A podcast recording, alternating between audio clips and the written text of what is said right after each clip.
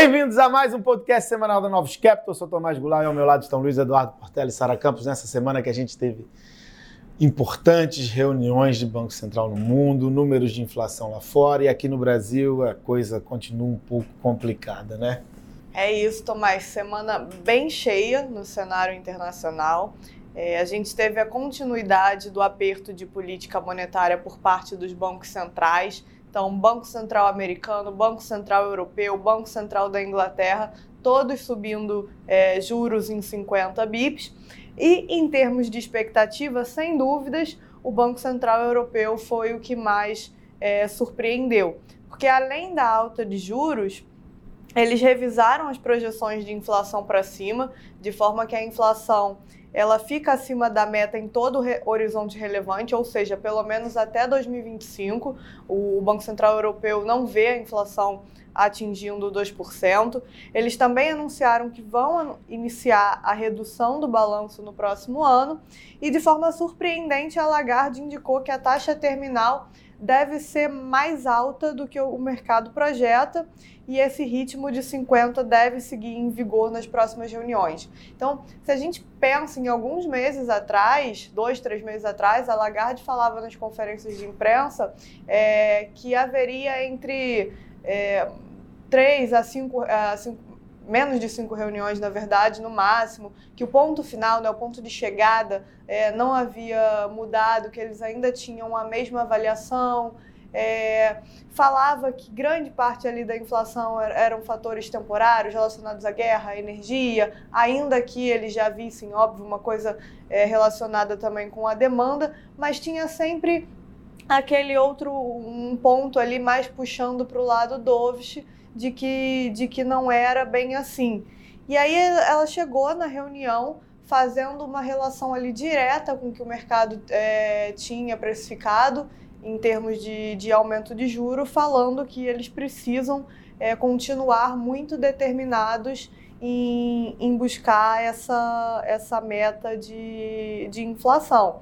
E o ponto de destinação, né, ou seja, a taxa terminal, ele era mais elevado. Então parece né, até pelo que a gente observou pela comunicação pós-reunião, de que muitos membros queriam continuar com uma alta mais elevada, uma alta de 75 bips, e aí pra, para que o comitê pudesse chegar num consenso, eles diminuíram o ritmo, acordaram em 50, mas vão continuar em sucessivas altas de 50.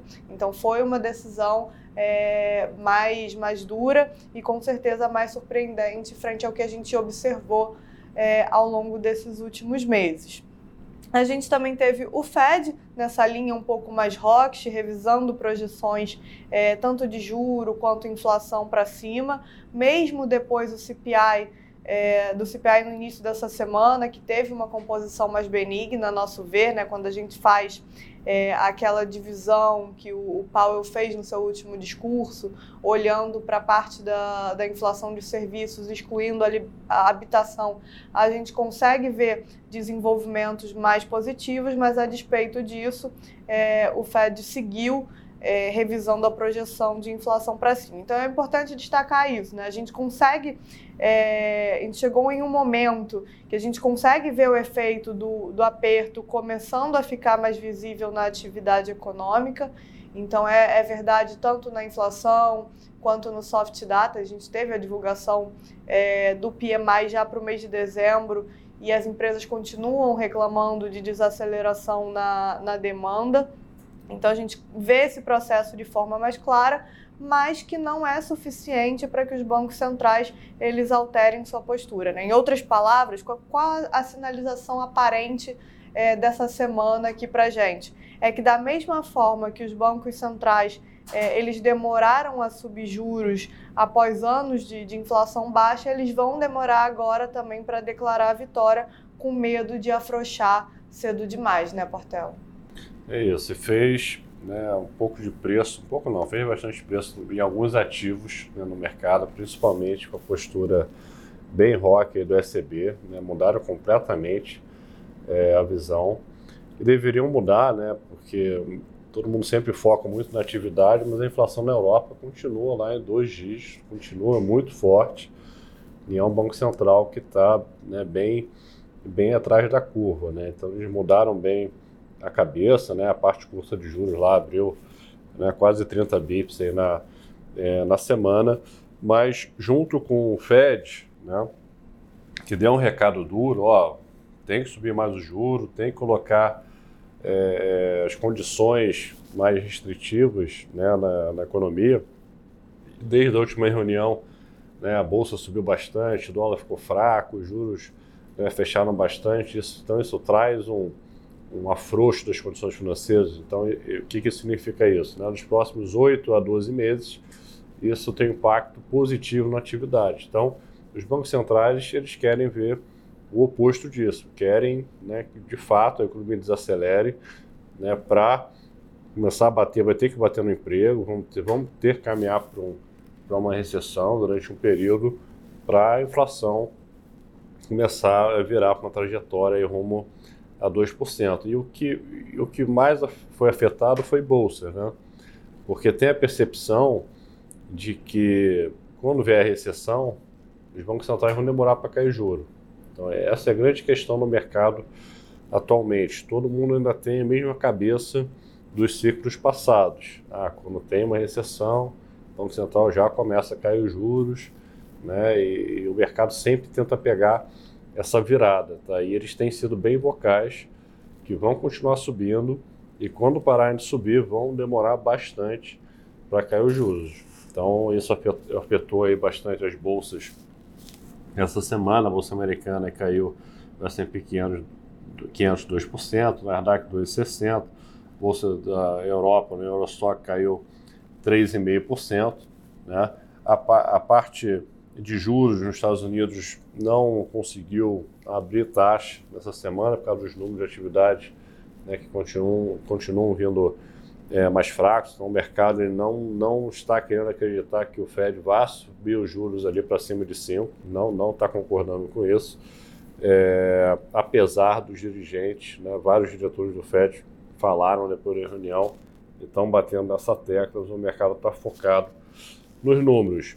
Né? De fato, né, o que é sempre mais importante são, são os números, porque os bancos centrais eles mudam de opinião. Né? Então o mercado está tá focando nisso, mas após, após o forte rally, a gente viu essa semana aí ser, ser revertido nas bolsas, né, nos juros da Europa. Uh, o dólar que ficou muito fraco nas últimas semanas, né, já foi uma semana mais de dólar forte, né, o, o principal aqui é a moeda contra a Austrália, que teve um rally positivo nas últimas semanas, junto com a reabertura de China. Essa semana perdeu 1,5%. É, é, por cento, né? O euro foi na contramão, se valorizou por causa da postura ali mais, mais rock né, do Banco Central Europeu, então por diferencial de juros a moeda se valorizou é, na semana. Os emergentes também acabaram se valorizando, tá? É, o petróleo subiu aí 5%, né, foi o destaque das, é, das commodities. E junto com os emergentes aqui, o real né, se valorizou 1%, né, continua aí é, a moeda aqui bem estável, bem tranquila, enquanto os outros mercados, né, a Bolsa Brasil caiu 4,5%, os juros futuros abriram aí 80 bips, aí a parte longa, né, refletindo a piora é, do humor aí com com o novo governo, com as primeiras indicações, com o Congresso votando na calada na noite, né, mudando a lei das estatais. Está tendo uma entrada de dólar no final do ano, tá, que a gente acha que pode ter acabado essa semana. E infelizmente os políticos só olham para o dólar. Então eles precisam do dólar subindo para eles recuarem. Tá?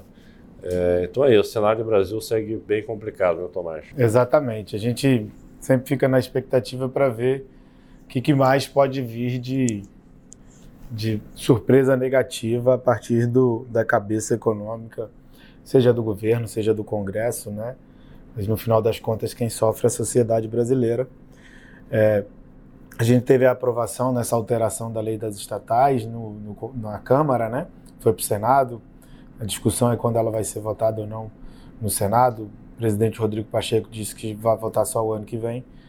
Mas é uma aprovação que à primeira vista seria trivial, você abaixa de 36 meses de quarentena para 30 dias de quarentena quem participou de campanha eleitoral, abriria espaço para somente 200 pessoas serem elegíveis para estatais, mas no final das contas é, você começou a mudar a lei, quando você começa a mudar a lei, você não sabe para onde isso vai terminar, e a lei das estatais é a coisa que mais protege as empresas estatais é, do risco de governança. Então, aí os ativos brasileiros sofrem porque é um, é um, é um passo negativo muito significativo. A gente é, não teve aprovação da PEC ainda, né, da PEC da transição na Câmara. É, de alguma forma, a Câmara está esperando o fim da votação do STF sobre a RP9, o grande poder de barganha do Arthur Lira, para tentar a reeleição para a presidência da Câmara. A gente acha que a aprovação da PEC ela vai acontecer semana que vem,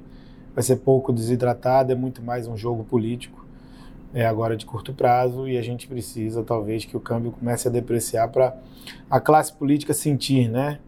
É, porque você tem abertura da curva de juros, você tem queda no valor da, das ações é, dentro da bolsa, mas eles parece que não sentiram e acham que estão fazendo correto.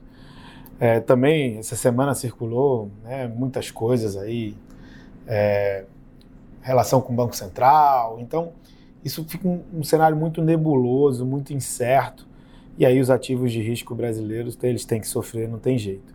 A gente teve a ata do Copom, o recado ficou bem claro da parte do presidente Roberto Campos Neto. Deterioração fiscal significa mais juros.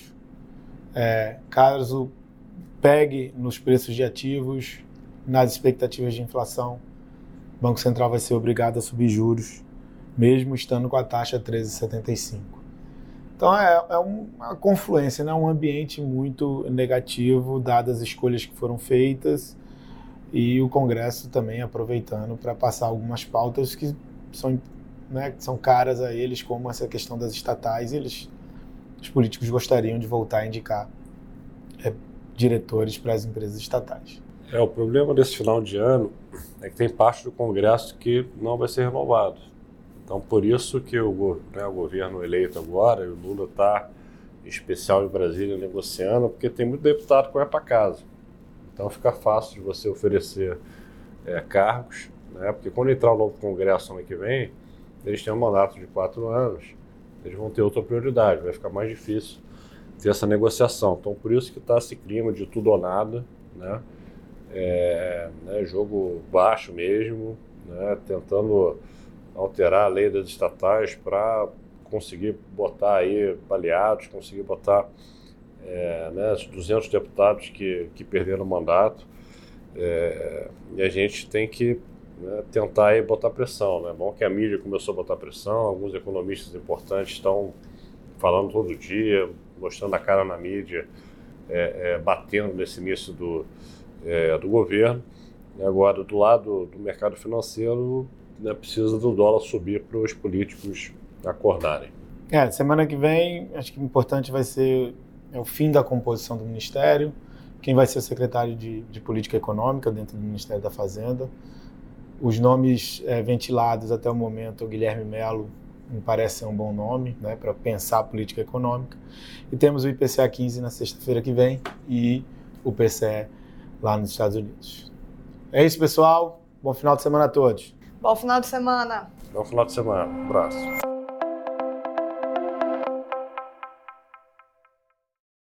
A Novos Capital Gestora de Recursos Limitada não comercializa nem distribui cotas de fundos de investimento ou qualquer outro ativo financeiro.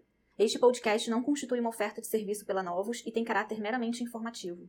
A Novos utiliza informações de fontes que acredita serem confiáveis, mas não se responsabiliza pela exatidão de quaisquer das informações assim obtidas e utilizadas neste podcast, as quais não foram independentemente verificadas. Estas informações podem estar desatualizadas ou sujeitas a opiniões divergentes. Este conteúdo não constitui uma opinião ou recomendação, legal ou de qualquer outra natureza, por parte da Novos, e não leva em consideração a situação particular de qualquer pessoa. A utilização das informações aqui contidas se dará exclusivamente por conta e risco de seu usuário. Antes de tomar qualquer decisão acerca de seus investimentos, a Novos recomenda ao interessado que consulte seu próprio consultor legal.